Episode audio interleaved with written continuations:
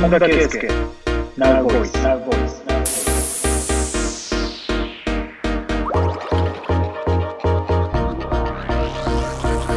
本田圭佑ナウボイス。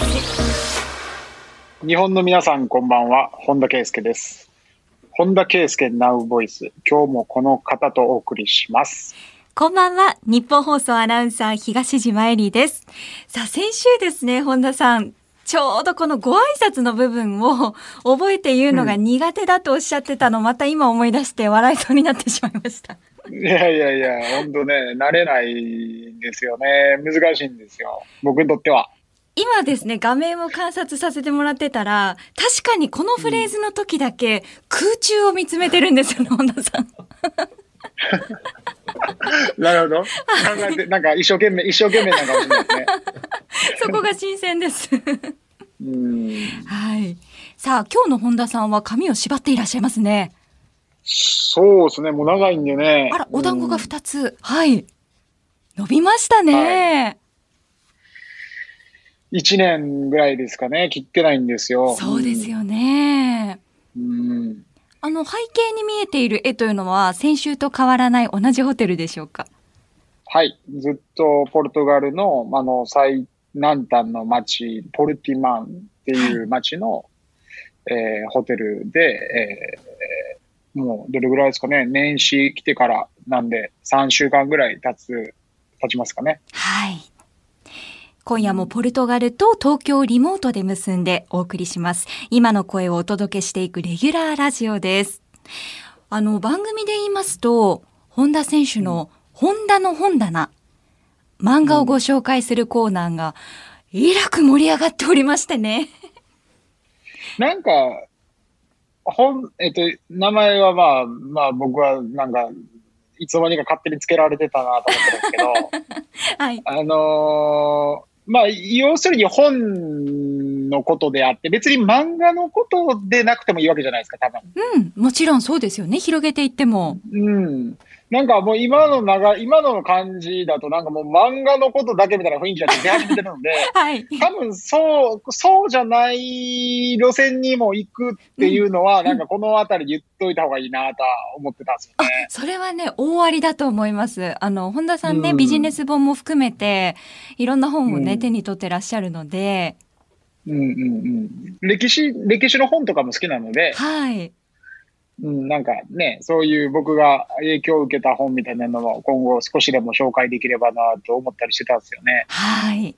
ぜひね、そのあたりも、あの、感想もどんどんお寄せいただいて、本田さんにもお伝えしていきますね。うん、お願いします。はい。さあ、本田さん、あの、お答えできる範囲で、今、チームの移籍の状況というのは、はい。どうなっているんでしょうか、えっと、変わらずですね、えっと、前回の、えー放送いつでしたっけ？このなんか僕触れましたっけ？遺跡の話とあか。、先週は触れずにそのまま進行しましたね。先々週ぐらいからか。はい。そこから特に変わっておらず、はいえっと、変わらずこのクラブで、えっと、リハビリをやってますと。うん。なので、まだ個人で練習している段階なんですけど、ええ。えー、他の、前回話したように、他のクラブも、あの、継続して、えっと、ちょっとこう、アプローチをこうしてるような感じなので、はい。うん、正確に言うと、こう、自分がそんなに乗り気じゃないようなクラブからのオファーはいただいたりしてたりするんです。ううんん、南米のクラブもそうだし、まあ、南米のクラブ多分ブラジルでのプレーを見てくれてたんでしょうね。で、まあ、あとアジアのクラブとか、うんで、ヨーロッパは、あのー今のところ、あのーここが、えー今いるポルトガルのチームが、えー最有力なんですけど、ええ。もう少し粘りたいなと思ってるんで、もう1月末なんですけど、こうサッカー選手は、えっと、一応ウィンドウが1月末ぐらいまで大体決まってる、ウィンドウはリーグによって違うんですけど、うん大体どこも1月末で閉まっちゃうんですね。はい。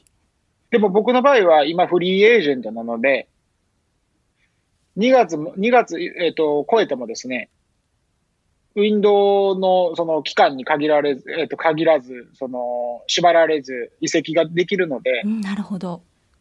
最悪は1月超えてもですね、あのーうん、ちょっと、ちゃんと選びたいなっていう感じかな。ええいくつもね、選択肢がある中で、どんな挑戦をされるのかっていうのを、遠く日本から応援してますので。そんなね、あのー選択肢はね、多くないんですよ。やっぱね、うん、なんやろうな、この年齢になってきて、なかなかそのコンセプトとして、こう、うん僕みたいなおっさんをね、あの、必要としてくれるクラブは、まあ少ないっていうのは、もう現実的に本当に素直に感じてますう。んうん。だから、選択肢は、その、僕が自分がもっといけるという主観と、やっぱりその、現実の、その各クラブが僕を必要としてくれるかという現実ですよね。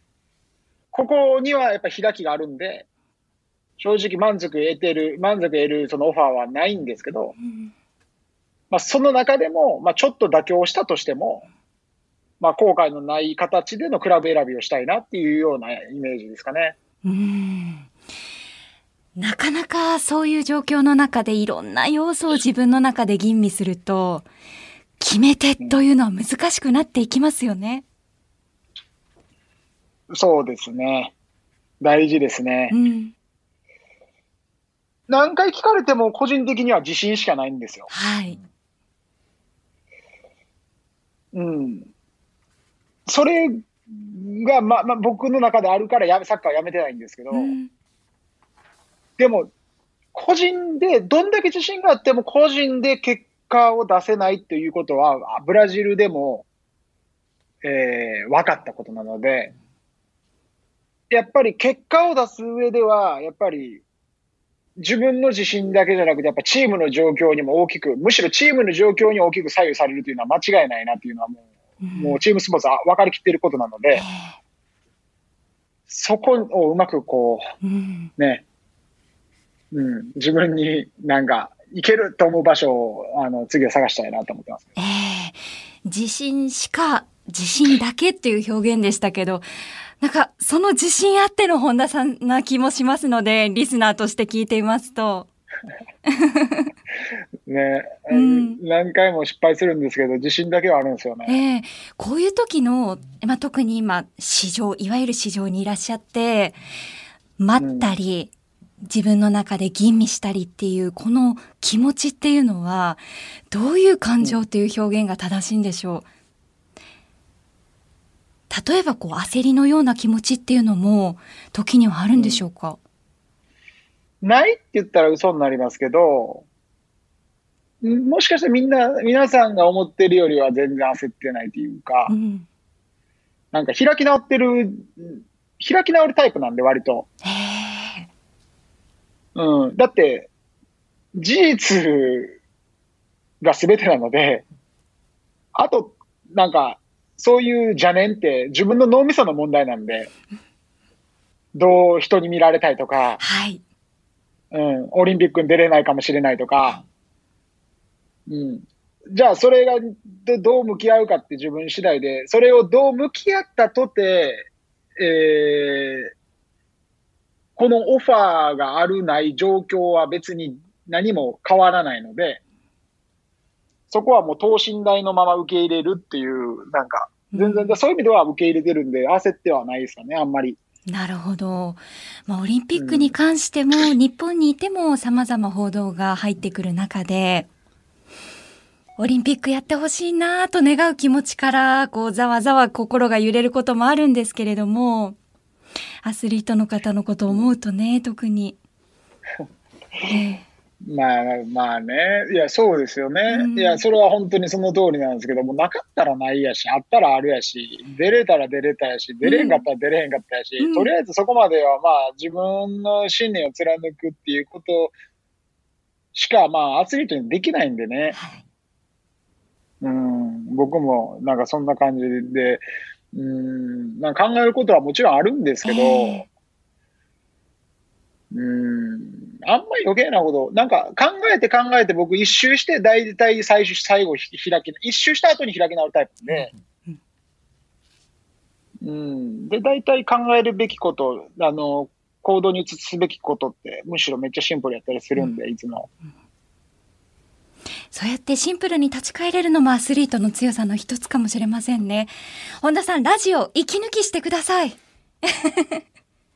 あいありがとうございます。いついつも、あの、息抜きさせてもらってます。はい、もうリラックスしてくださいね。リスナーも応援団ですので。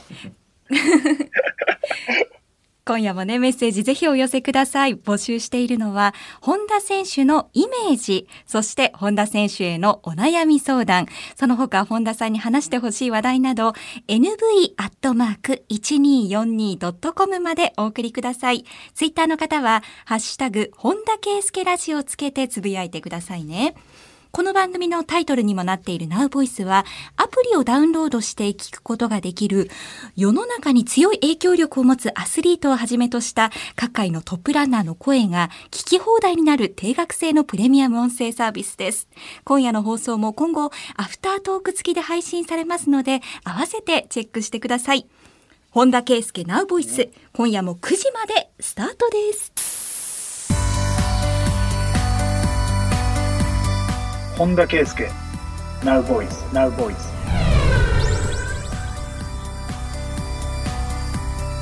本田圭佑 Now Voice 東京千代田区有楽町日本放送キーステーションにお送りしています。本田圭佑 Now Voice。今夜もこのコーナーからスタートです。本田圭佑 Now Topics。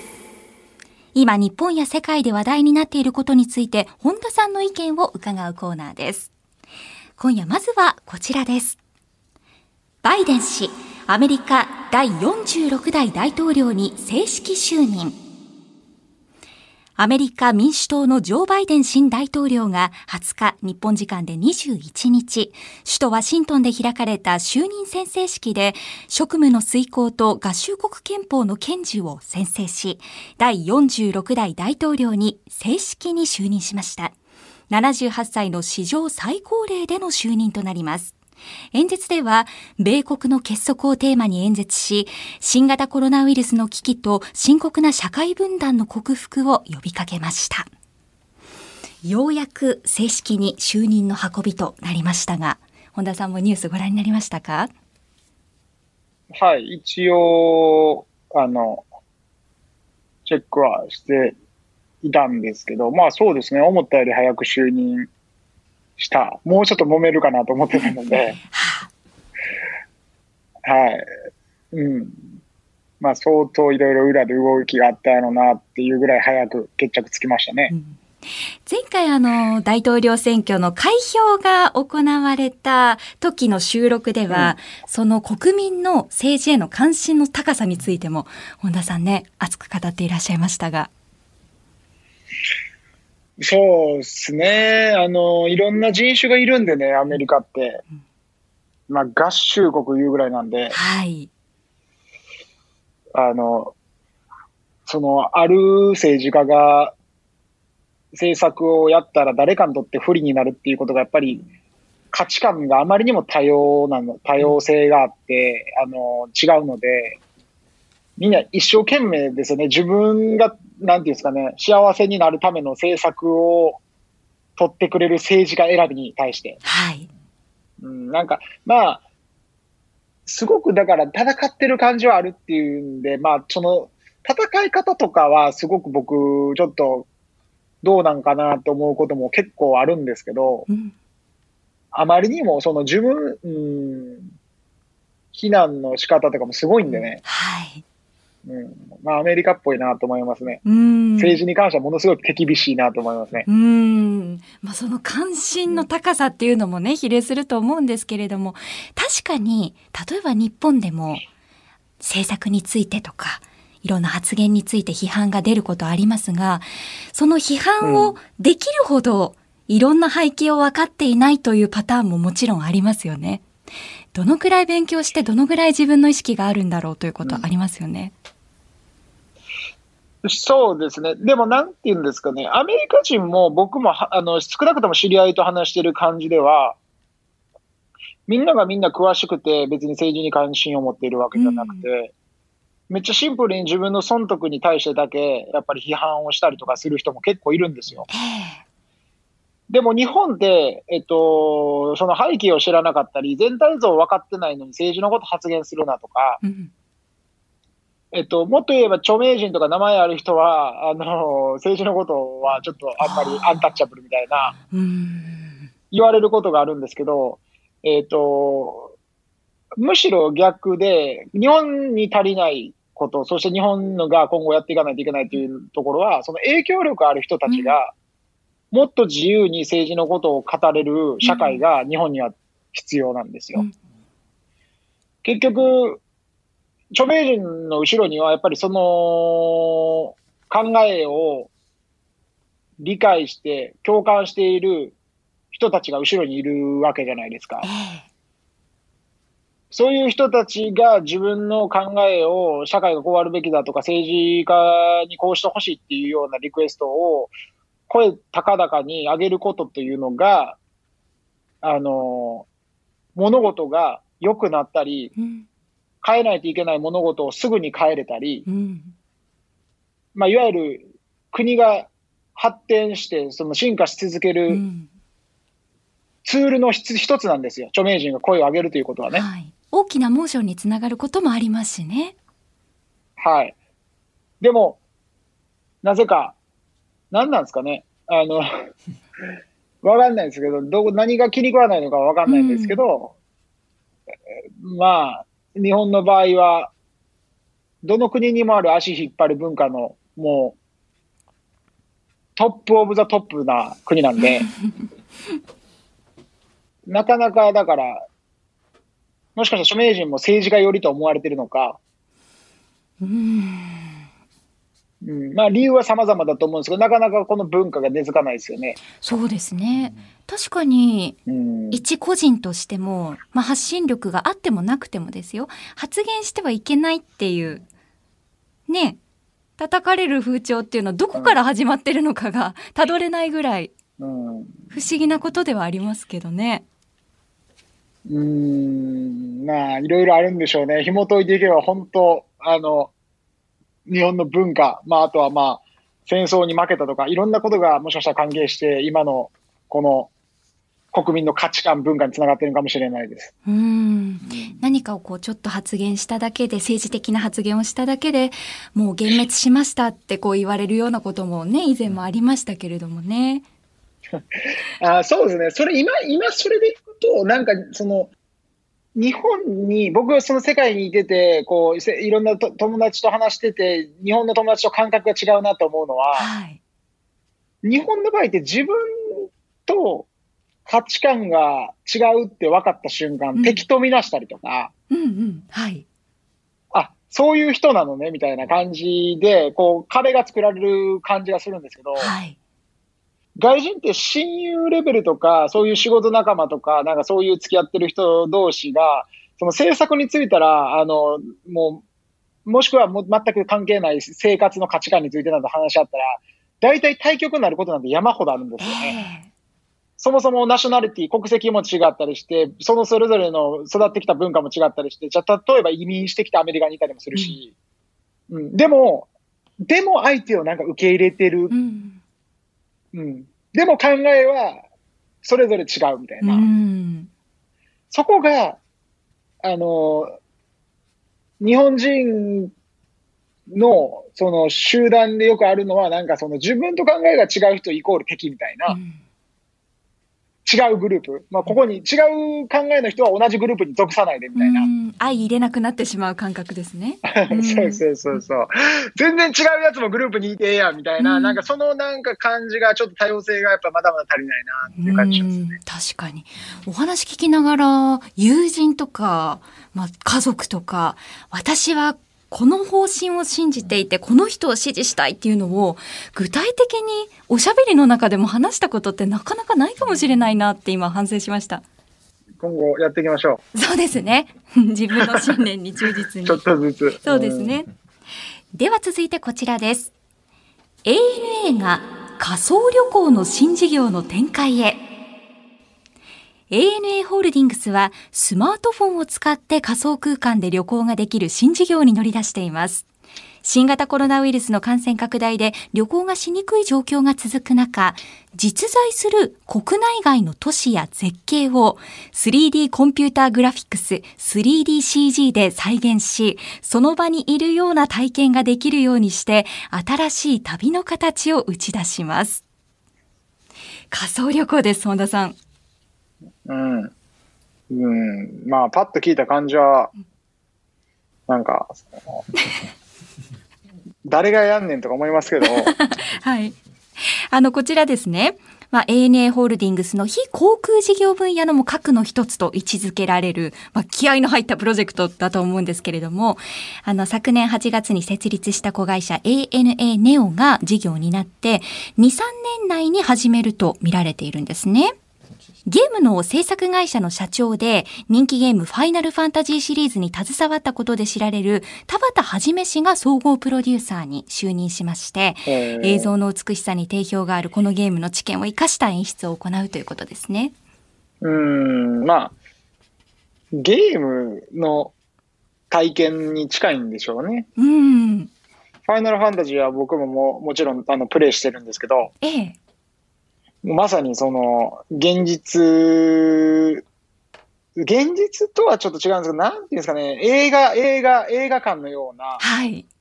まあ、ディズニーランドのような、うん、うん、ちょっとこう、夢を、夢を感じさせてくれる壮大なこう世界観を提供してるんですよね。はい。なのであの、まあ、それが、うん、うん。どうぞどうぞ。どういう楽しみ方ができるかというと、その飛行機に乗って目的地に向かう機内の雰囲気が味わえる演出があったり、画面を通じて現地の土地の買い物ができたり、イベントに参加できたり、またこの購入でマイルが貯まるという仕組みにもつながるそうですね。ああ、でもなんかちょっと、現実では体験できない仮想旅行体験ができるんであれば、はい。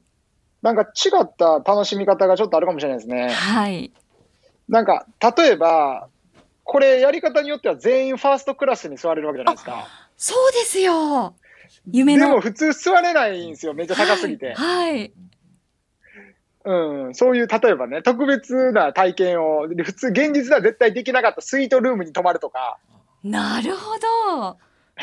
それは楽しいですね。いや、まあ、ちょっとなんか楽しそう。まあ、そういうのもできたら、まあ、確かに楽しいなって思いましたね。えー、まあ、仮想空間なので、ファーストクラスでさえも、もっと上回るものがあってもいいかもしれませんしね。うん、うん、いやいや、そうですよ。ええー、確かに。あとは、普段の旅行だとなかなか行き先として選ばないけれどもっていう国の選び方もできるかもしれませんし。うん、うん、うん。なんか、実際の使い方としては、あれっすね。実際の旅行行く前の、うん、こう、模擬、模擬じゃないけど、はい。模擬実験じゃないですけど、なんていうんですか、その、どこをしようかな、どこに行こうかなって悩んでる人のためのサービスとしてはあり、ありだなと思います。僕もやってみたいですね。なるほど。その使い方もいいですね。今だとウェブとか見たり、うん、ウェブ情報のだだけなんで、はい。うん。まあ、ある意味旅行ガイドも兼ねたような。そうそうそう。いそう、これまでの体験よりも、い。わゆるウェブに飛んで、まあ、そのウェブサイトの情報、写真を見て、はい、えー、訪問者の口コミを見てっていうだけじゃなくて、はい、もう一歩先に行ける、その、意思決定のための体験ができると、うん。うん行こうかなと思えるかなと。確かに。もう今は旅行ですけれども、これ、本田さんだったらどこ行ってみたいですか？この仮想旅行という形で。サハラ砂漠とか、えー、ウユニ塩湖とか、いろいろありますけれども。そうですね。どっかな？太陽とか。太陽？ブラックホールとか。ブラ ブラックホールとか。なるほど。ごめんなさい、規模が違いました。想定していた。ブラックホール。だって、この間、はやぶさの話してたから、はい、全然全然規模も、このラジオで扱ってる規模、規模そうでした、うん。うっかりしてました。でしょ？そうですよ。仮想旅行ですから。ああそうです、そうです。これは ANA さんにというか NASA の方に 一声協力を仰いでうん。作ってもいやいらいましょうかやいや、だって実、僕だって実際に行けるところは自分で行きますもん。そうですよね。実際ね移動されてますしね。なかなか行かれへんところ行きたいんで、はい。あ、でもそういう意味じゃアフリカの結構行きづらさそうな、あ。行きづらいところとか、はい。いちょっとなんか行ってみたいかもしれないです。うん。うんうんギアナ高地とか。うん。ど、え、どこですか？アフリカ？ですね。うん。えー、知らないですね。知らないとこいっぱいあるんですよね、まだうまだ。んゆくゆくはブラックホールに。いや、ブラックホールってすごないですか？はい。未だにだってあれ向こう正体が不明です。向こう行ったらどうなるんですか？どうなるんですか本田さん？いやいや、違う、なんか、めっちゃすんげえ人たちがまた住んで、なんか生物住んで楽しくしてるかもしれないじゃないですか。うん、平和な世界が広がってるかもしれないですし、ね。いやー、興味ありますね。じゃあさらに期待値が上がりましたけれども仮想旅行のトピックお送りしました。スケールが大きいですね。今週のトピックスお送りしました。本田圭佑、ナウボイス、ナウボイス。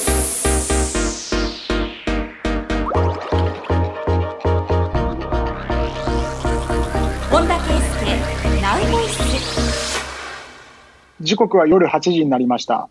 改めまして、本田圭佑です。日本放送アナウンサー東島えりです。さて、8時台の冒頭は本田選手からのリクエスト曲で始まっていますけれども、今日は何にしましょうか？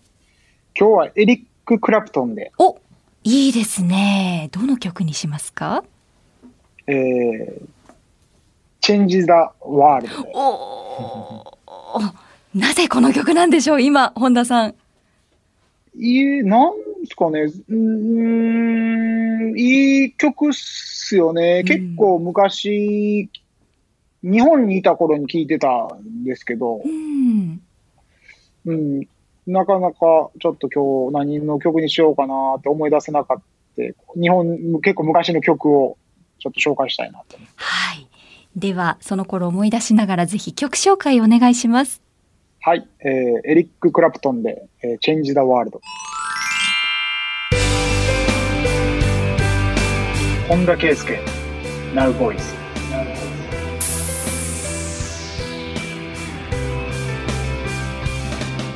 本田圭佑。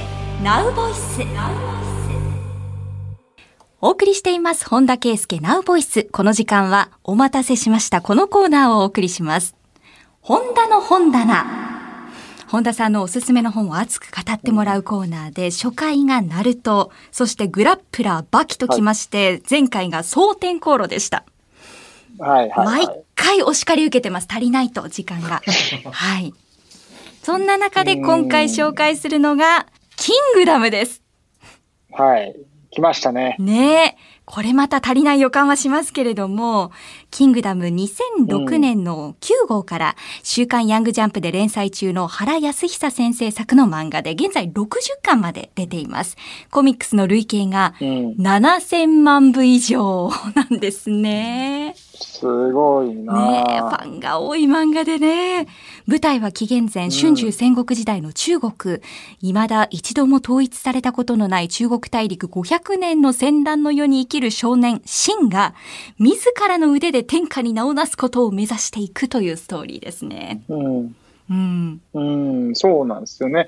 僕はね、あの、中国の歴史は割とこう知ってる方、勉強してる方ではあるかもしれないんですけど、はい。その中でも秦のし、その時代、秦の始皇帝の時代はですね、正直そんな詳しくな、ないんです。史実っていう、その、ちゃんとした、あの、歴史が残ってる本も見たことないですし、三国志は僕史、史実も漫画も2つ見てるんで、はいあのそれも数回見てるんで割と詳しいんですけど、なんかだから、キングダムも僕、事前にやっぱりちゃんと言っとかなあかんなと思うのは、史実見てる人とかからしたら、はいもしかしたらなんかこう、甘いなって言われる部分があると思うんですよね。はい。あくまでキングダムの世界の中のことですからね。じゃ、でも事実に基づいて書いてるらしいんですよ。はい。なので、えっと、僕が読んでても、もうなんか、あのーすでに先が分かってるような友達もいるんですよ。うううんうんはい。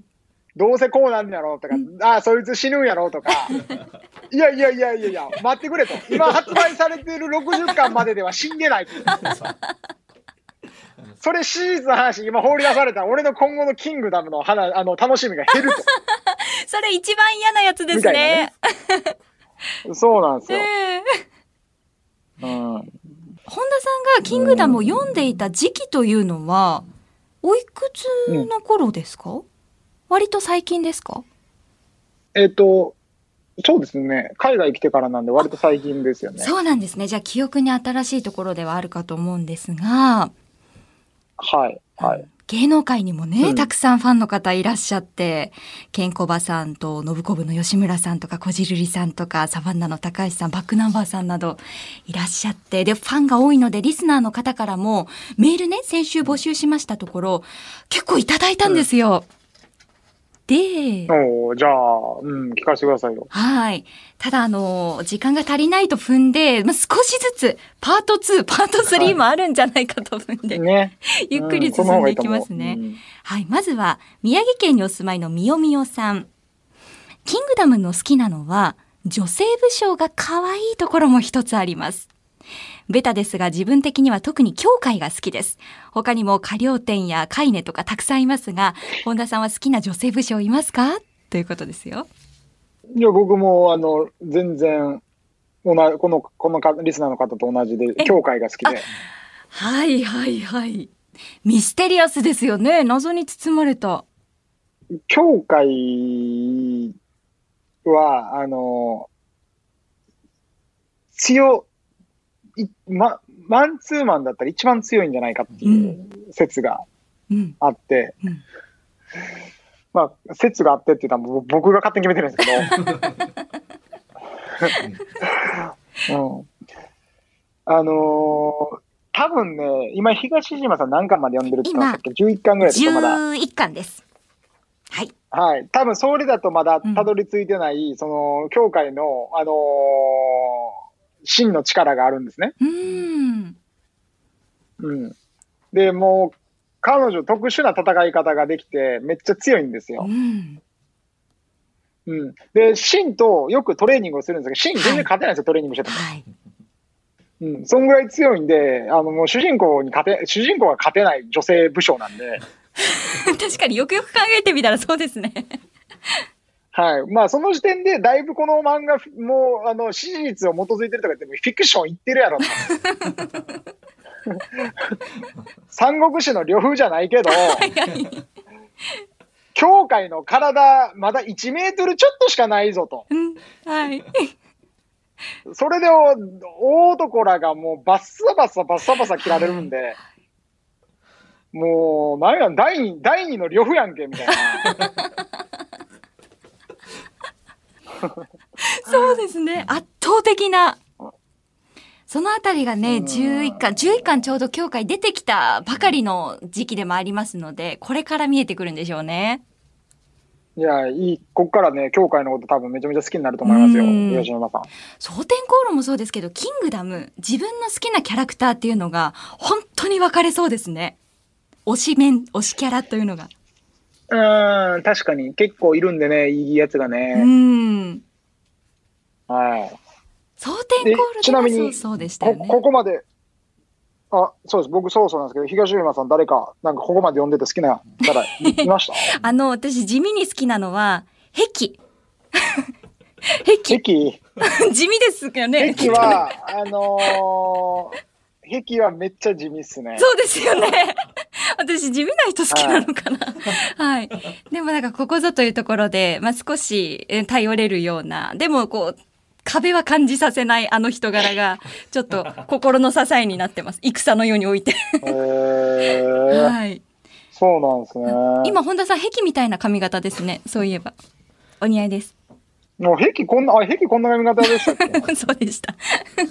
うんじゃあ、お壁を意識したんかもしれないですけど、本当です東か島さんにちょっとでも気に入ってもらえるべく、嬉しいです。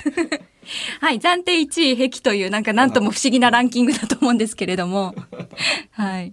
うん、変わってますね。壁好きになれて変わってますね。これからまた更新していくと思うんですが。えー、でも本田さんの好きなキャラクター、今、うん、パッと思う、思い浮かべる方としたら、どなたですか？いや、僕、あのね、バキから、あの、送電コールから、特、特、特段そこに何のサプライズや、あの、変わった、あの、意見を言ったことがあると思ってなくて、ええ。キングにか、キングダムに関しては全く変わってなくて、まず王毅がまあ好きですよね。強いうん。で、こう、各戦いに各、その、大将軍たちがいるんですけど、はい。それぞれだから、やっぱり、そういうやつが好きっすよ。ああ、やっぱり強さ、圧倒的な強さが本田さんの中でポイントなんですね。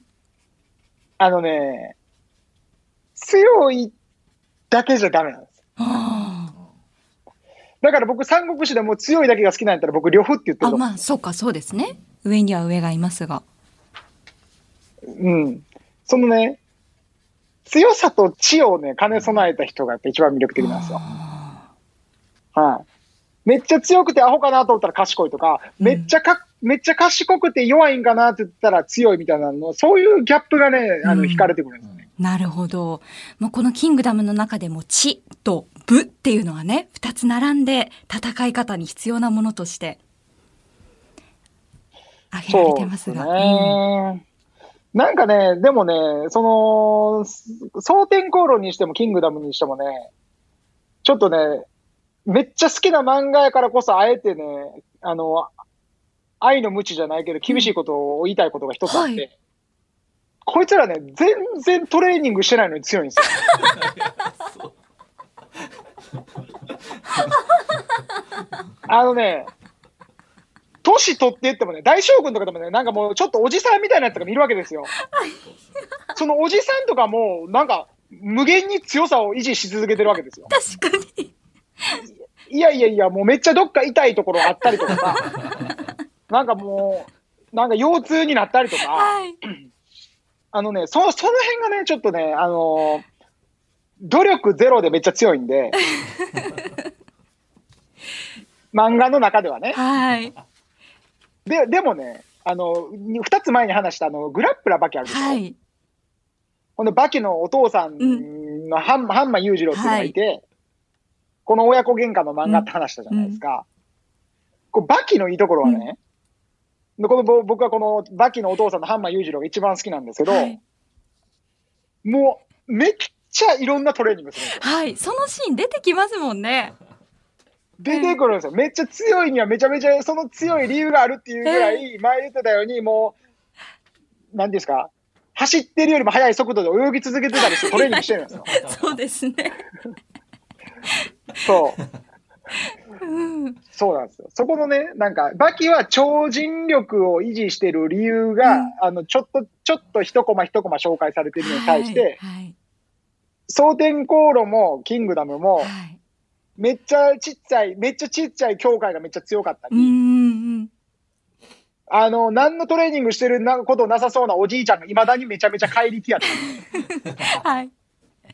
そんな論理が通じるんやったら、サッカー選手も60歳ぐらいまで全く引退する必要なくて、はい。同じ肉体ですからねそ。ええそう。こうや、こんな風に漫画に対し、対してガチで不満をぶつけるっていう、まあ、本当ですね。最高です。本田さん。確か止に、まらなくなるんで、そろそろこの不満をやめとこうかなっていう。確かに好き日本だからこそ、国民。が、日本国、そう、日本国民が政治家に不満をぶちまけるぐらい僕もここはふもうちょっと熱くなって。な、納得いってへんっていう。なんであんな強いねんと何もやってへんのに。なんて愛のある不満なんでしょうか、これは。ただ、キングダム、今続いてますから、今後わからないです。もうすでに強いんですけど、キャラクターは。いやー、本当にね、もう強いやついっぱいいるんですよ。ねえ、これ、原先生聞いてくださってたら嬉しいですね。いやー、本当ね、すごい、もう、もうすごい漫画だと思います。超大作ですけれども。うんまあ、案の定足りませんので。足りないですね。まはいだ始まり、まだオープニング終わってないですよね、こ 序章が終わってないですね。一歩踏み出したところでした。まあでも、うん蒼天航路とか、それこそグラップラーバキとかもいろいろ絡んできますね。本田さんがこの人生においてうん吸収してきたものを語るときっていうのは、いろんな作品が混ざり合ってれ。ますが。うん。なんか、その、めっちゃ、またなんか困らすジャストアイデアかもしれないですけど、これ今言ったように、漫画、漫画を言った時に漫画のファンがたくさんいらっしゃるわけじゃないですか、各漫画。うん。その人たちが、なんか、この一緒にラジオで、こはい。う、もうそのことに関して、とにかく話、ま、ま、今回なら今回、キングダムのことに話し続けるみたいなう、ん。なんか雑談みたいなコーナーがあっても面白いですよね。面白いですね。やっぱりこの本田さんの熱量には。もう手挙げて、誰が来てもいいみたいな。うん。同じ熱量の方ってたくさんいらっしゃるので、それ、はじめ、はじめましてとか言いながら、はいあの、あ、挨拶遅れましたみたいな、本田圭佑ですとか言いながら、ああいきなりなんか、キングダムの話でめっちゃけん喧嘩になるとか。サッカーの話しないでキングダムの話するんですね。そうそうそうそう。面白いですけどね、これ、今後、できる形をね、うん。ね、あの、例えいやいばや、オンラインでやるにしても、名札に好きな武将を書いてもらったりだとか、はいはいはいはい、はい。ね、いろいろ面白い展開ありそうですけどね。うん、それがもうマスクをね、あの、僕や大きにしとくとかね。もう本田さんかどうか。そうそうそう。誰、あの、自己自己紹介しますって、もう本田圭佑って言わずに大きです。もうそれ大きいじゃないですか。ここここって言いながら。面白そうですね。うん、はいなるとですね。ね、それ、またリスナーの方ともいろいろ話し合いをしていけたらと思いますので、まあ、続くという形ですね、キングダム。はい。うんまた次回以降もメールもたくさんいただいてますので、次回以降楽しみにお待ちください。以上、本田の本棚でした。本田圭佑、ナウボーイ。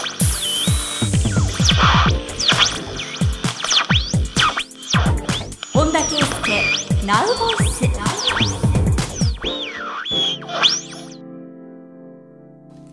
お送りしています本田圭佑ナウボイス。番組では本田さんの余白部分も知ってもらうべく本田さんの勝手なイメージを募集していますが今夜まずはこの方です。すみれさん。本田さんのイメージですが基本傘はささなそう。小雨ならもちろん、まあまあ中くらいの雨でも帽子とかでごまかしそう。ちなみに私はちょっとでも濡れるのが嫌なので、小雨でも早めに傘さしちゃいます。という方です。あーこれは、あの、着る、着てる服によります。ええうん。やっぱり濡れたくないような服着てるときは、うん。もしくは乾きにくいような服着てるときはう、んうん。シミが、シミになったりとか、うん、なんかその辺を気にするような服の時は、やっぱさすがにさ傘さしますよね。なるほど。うん。だから、割とそういう服を着るまでの年齢だった時は、はい。このすみれさんの言ってることは当たってるかもしれないですうね。ん、このぐらいだったらいけるかなとかありますよね。うん、僕はそうですね、し周囲と比べると傘あんまり重要視しないタイプかもしれないです。ええうん。やっぱその生活してると、なんか、その、集団行動もするし、その傘の概念って周りと比べてどれだけ必要としてるかとか、あのーやたら濡れたくないタイプのやつが周りにいるとか 自分がどのレベルなのかってわかるじゃないですか。わかりますね。それでいくと、確かに僕は、僕の周りよりは割と、なんていうんですかね、その、ちょっと濡れても車のところまで問題なく走っていったりとか、ええそういうタイプかもしれないです。なるほど。いや、特に傘苦手な人って一定数いらっしゃって、被る傘とか最近ね、できてますよね。あ、そうなんですね。そうなんですよ。帽子の代わりにという。そういうのはどうですか、本田さん？あおーちょっと使ってみたいですね。僕知らなかったんで。そうですか。まあ、そういう進化も少しずつしていってるところではありますが、確かにね、はいジャージとかだと乾きづらかったりして、あ、ジャージね、そうね。ジャージは乾きやすいか。革物とかね、いろいろジャケットとか困ることありますよね。さあ、では続いてのイメージこちらです。台東区にお住まいの44歳の正光さんです。本を持ったままトイレに入って、さっさと用を済ませて出ればいいのに、じっくり読み出しちゃって結構長く入ってそう。と、自分はそれで妻によく怒られます。という方です。ああ、それはないっすね。トイレは、僕は早いですね。早い。うーん。た、ほ、あの、トイレ、お手洗いに本棚がある方って意外といらっしゃいますよね。ああ、そういう意味では僕はないっすね。あの、海外に行ってからは、うん。あの、余計になくなったかなと思ええってます。な理由は海外って、あの、トイレと風呂の場所が一緒だったりするんですね。そうですね。うん。うん、その理由が未だに僕、あの、こいつら繊細さないなと思ってるんですけど、別だってほしい。うん、トイレはトイレだけやろと思ってるんですよね。はい。だって、とか言いながらも奴らはめちゃくちゃ体体臭を気にして、めちゃ自分の体にね、スプレーとか香水を塗りたくるんですよ。はい。いや、それやったらお前トイレの匂いとか気にならへんのかと。確かに。うんななそういうのもあるかもしれないです。トイレのその使う時間をできるだけ短くしたいみたいなのあるかもしれない。うん、なるほど。あくまでね、あの、トイレ長い人っていますか？公衆トイレとか、海外でも。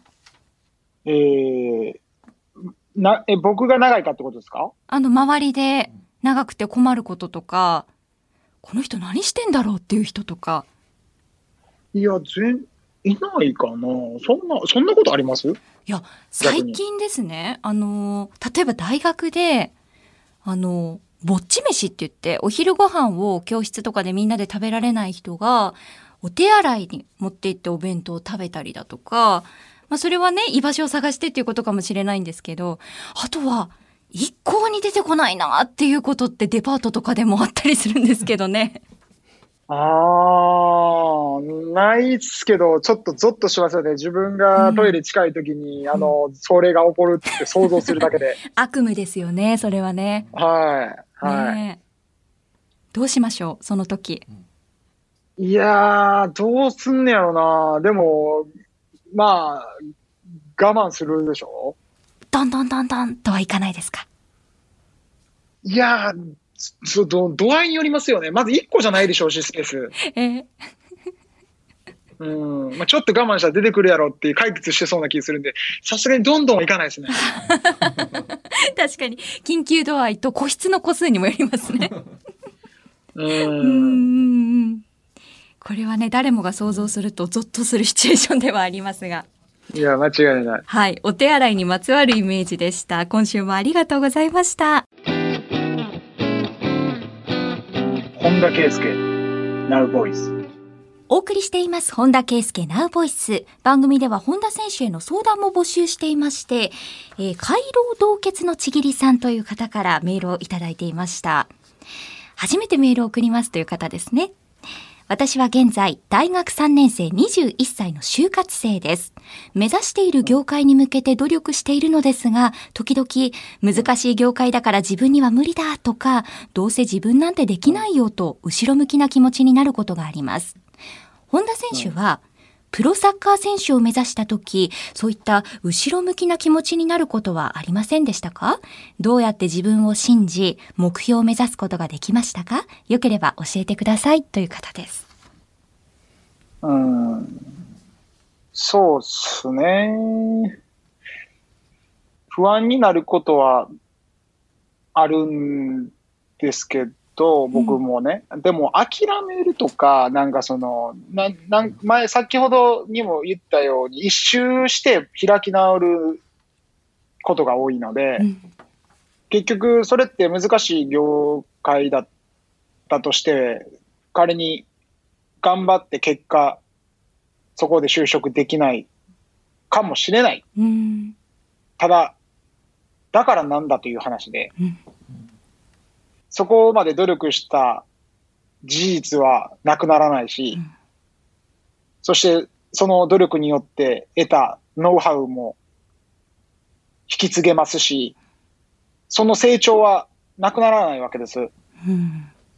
なんかそういう意味では、確かに結果で人は判断するし、結果が出ないと何を話しても、人というのは耳を傾けてはくれないっていうのがこの世の中の今の、あのー常識になってるんですけど、それはさっき言ったようにあくまでも周りの評価であって、うん。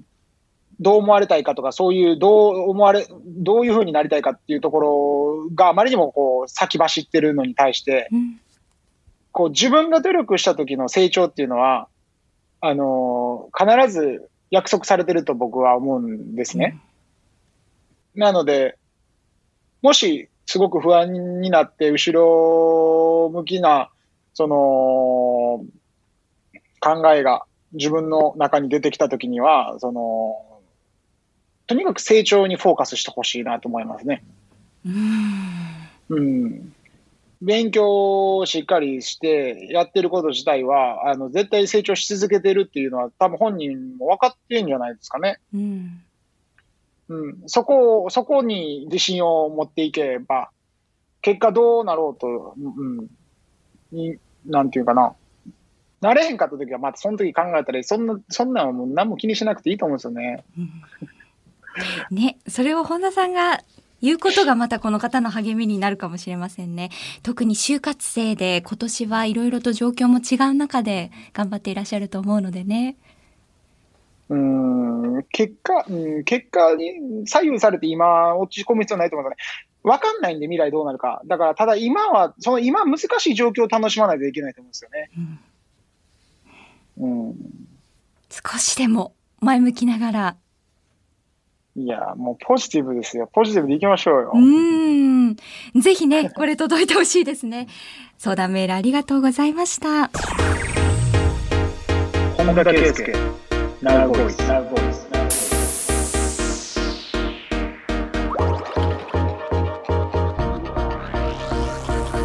本田圭佑ナウボイス夜7時からお送りしてきました本田圭佑ナウボイスそろそろお別れのお時間です先週は本田さんから拠点は地球一つという名言がまた飛び出しましてはい。で、今夜は仮想旅行についてのトピックでは、行きたいところは宇宙、ブラックホールと、はい。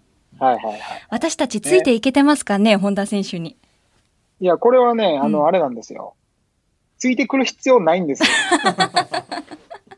僕にのびのびとやらす、やりたい放題やらせてもらえると、僕もハッピー、皆さんもハッピー誰も傷つ、誰も傷つかないんですよ。はい。はい。今のところとてもハッピーですよ。なるほど、なるほど、よかったです。そしたら、あのーうん無理に、あのーブラックホールについてきてほしいとは思ってないので、見送りますから、ここからの本田選手。はい。でも、自分にない価値観ってこういうことなんだなっていうシチュエーションが、このラジオをやってると、たくさんあるので、そこが新鮮です、うん私は。そうですね。日本に、から離れて13年ですか？はい。で、まあ、日本人であり、なんか日本のことが大好きなので、あの、こうやって日本と仕事をし続けてるわけなんですけど、うん。一方で当然、各現地の人たちと長く触れ合う時間も長く、そんなことをこう繰り返してて、このまあ、このブラックホールの話が極端かもしれないですけど、えいざ日本に戻ってきて日本人の方に、あの、価値観がこう違うっていうようなことにはよく出くわすので、えうん。じゃあ敵なのかっていううん方にならないように、はい。僕はこう、そうであってもお互い日本人であって、うん。うん、同じグループに属すことだってできるよねと、うん。みたいな、こう、活動をね、うん。僕はここにやってるわけですよ。なるほど。そっか。価値観の違いが敵っていう風に結びついてしまうことがあるんですね。ね、今のね。うんそう。うん。そう。でも新しいものを生みますよね、価値観の違いは。うーん、なんか相手が、相手の人が優秀かどうかっていうところで価値観が違っても、やっぱ魅力的かどうかって分かれるのかなと思ってて、うん。なんか価値観が違って、かつすごくなんか自分にとってこう足を引っ張られるとか、そういう人とだったらちょっとい距離を置こうかなみたいな。うん。うんでも全然違うジャンルで、あのーその分野でトップで、うん。正直その分野に興味ないんやけど、その分野のトップの人が何を考えてるのかって僕は結構興味があるタイプなんで、ええうん、なんかまあ、ブラックホールの件については、はい。ね、なんか、全く、うん。こう、違う世界観を、あのー僕は、こう、学び続けたいなと思ってるうちの一人なので、はい。ちょっとはやぶさ関連の人にちょっと知り合ってですね、はい。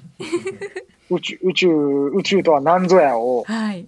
ちょっと熱くこう語ってもらいたいなと思いますよね。うん。それがちょっと現実的に聞こえるのが本田さんの不思議なところなんですが、来週もまた楽しみにしていますので。はい。はい。本日もありがとうございました。ここまでのお相手は、本田圭佑と、日本放送東島えりでした。